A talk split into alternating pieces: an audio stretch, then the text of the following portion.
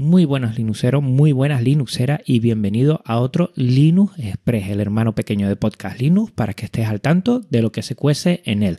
Hoy vamos a hablar del episodio anterior, el Linux Conexión con Pedro Mosquetero Web, el siguiente episodio que te interesa mucho si te gusta el podcasting, gracias a Megalodon puedo programar los tubes con imágenes. Send es un for de Firefox Send para enviar archivos pesados.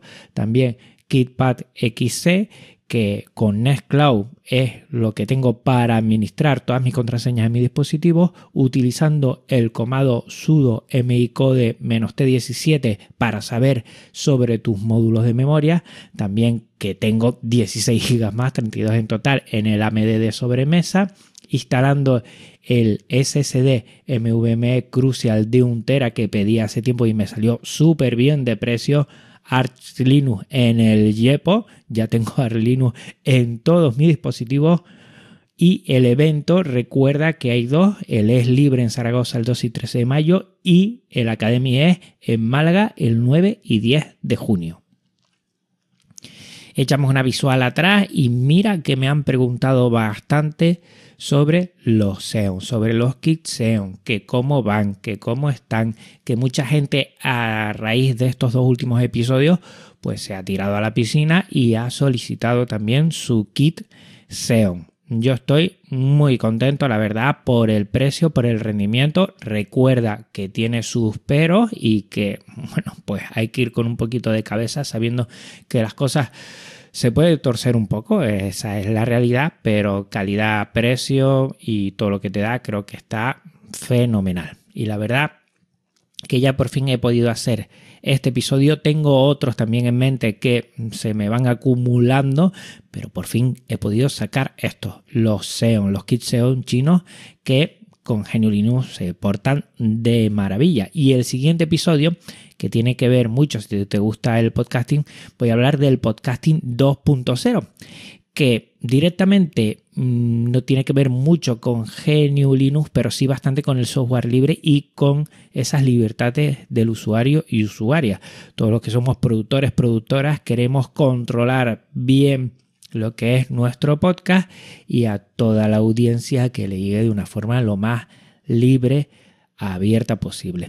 Y entonces ahí hay todo un movimiento del podcasting 2.0 que lo voy a comentar en el siguiente episodio y te va a encantar. Ya te digo que creo que bueno, todo lo que aúna todos estos proyectos que se unan en el paraguas del podcasting 2.0 tiene mucho que decir y son esos movimientos que están buscando la libertad, que están buscando que no se quede solo en empresas, que aunque el software libre no esté en contra de las empresas, sí de aquellas que quieren acaparar todo y mm, bueno, pues no ayudar a que se libere ese conocimiento y todo esto y creo que va a ser muy interesante. Hay muchas cositas que dentro de Podcast Linux estamos pasando, migrando al Podcasting 2.0 y creo que es importantísimo que toda la gente lo sepa.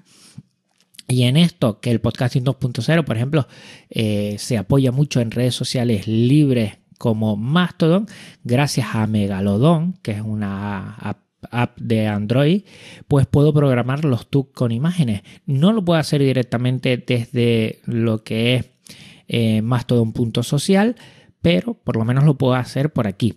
Estoy intentando buscar algo para el escritorio y no he encontrado nada todavía sólido que lo pueda hacer.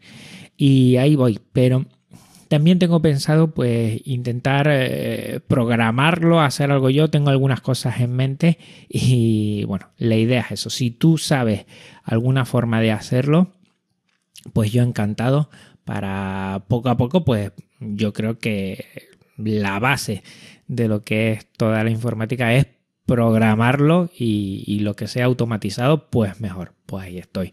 Y entre cosas que, que, han estado geniales, pero cerraron del software libre, era el Firefox Send. No sé si te acuerdas que eh, para enviar archivos pesados hay toda mm, una cantidad de soluciones privativas, pero Firefox sacó la suya propia que tuvo que cerrar por, dicen ellos, un mal uso.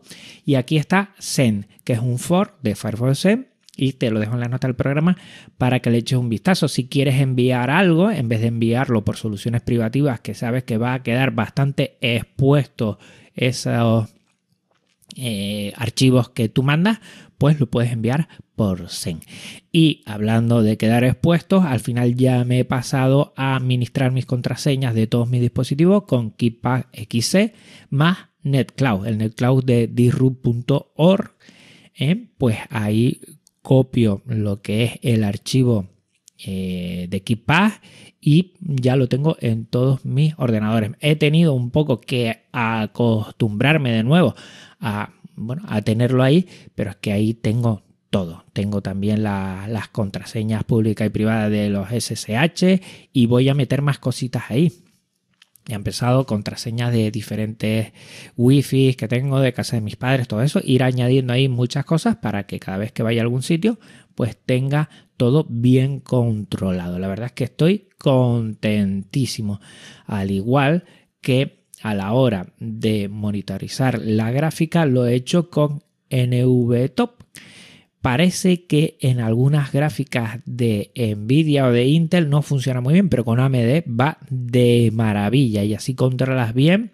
Es como un HTOP, pero para tu gráfica y controlas bien los recursos, tiene bueno, algún aspecto gráfico también que te va diciendo y la verdad es que quedó muy bien.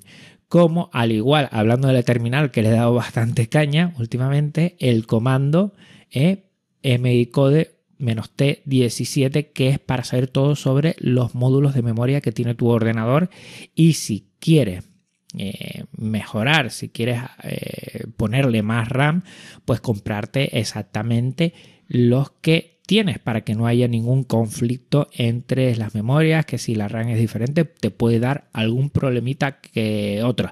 Ahí te sale todo, desde el modelo, eh, qué tipo de eh, megahercios utiliza, todo, todo, exactamente toda la frecuencia, todo. O sea que ahí eh, lo haces, no tienes ni que abrir el ordenador, sacarlas, ver cuáles son, nada, ahí lo tienes todo y muy bien. Y me he pillado pues dos módulos más de 8 mm, gigas cada uno y ya tengo 32 en total en este AMD de sobremesa. Tenía el Xeon con 32 gigas y digo, oye, es que menos. Y bueno, me ha salido bastante bien de precio.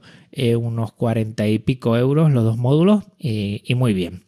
Y a todo esto también he actualizado el, el, almacenamiento. Iba a decir disco duro, pero ya no es disco duro.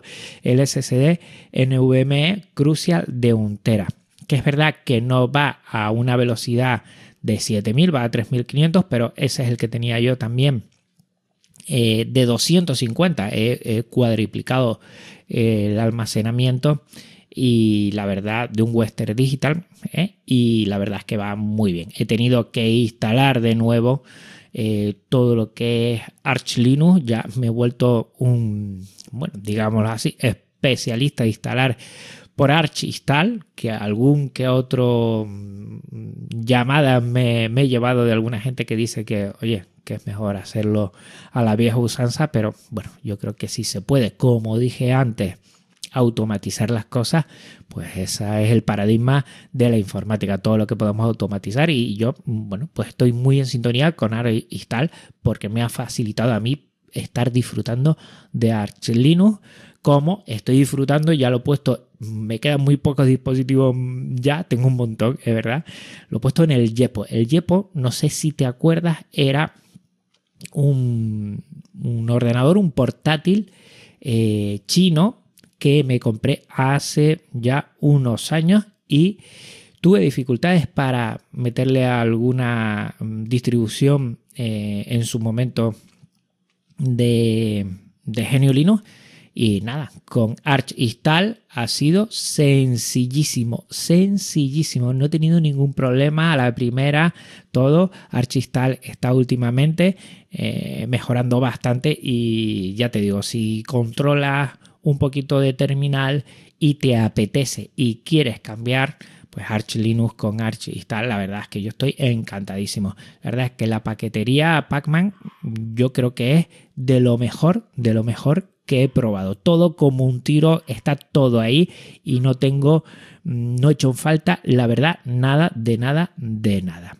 Y recuerda por último los eventos que estaban por venir. lo que es es libre en Zaragoza el 2 y 13 de mayo, te lo dejo la información en las notas del programa, y el 9 y 10 de junio, que me lo voy a perder y me da mucho palo, el Academy es. Por cierto, en Academy es, y supongo que en Es Libre ya lo han cerrado, pero en Academy es están solicitando charlas. Si tienes alguna charla que tenga que ver con Genio Linux, con KDE, apúntate porque ya te digo que te lo vas a pasar pipa y, vas a disfrutar mucho y eso de aportar uno que va a un evento es algo muy gratificante, muy gratificante. Pues nada más, recordarte que dentro de una semana nos escuchamos en Podcast Linux sobre el podcasting 2.0, muy importante este movimiento, nos va a dar más libertades y va a hacer que controlemos mucho más tanto por parte de la audiencia como por parte de los productores y productoras todo lo que es el podcasting, que no,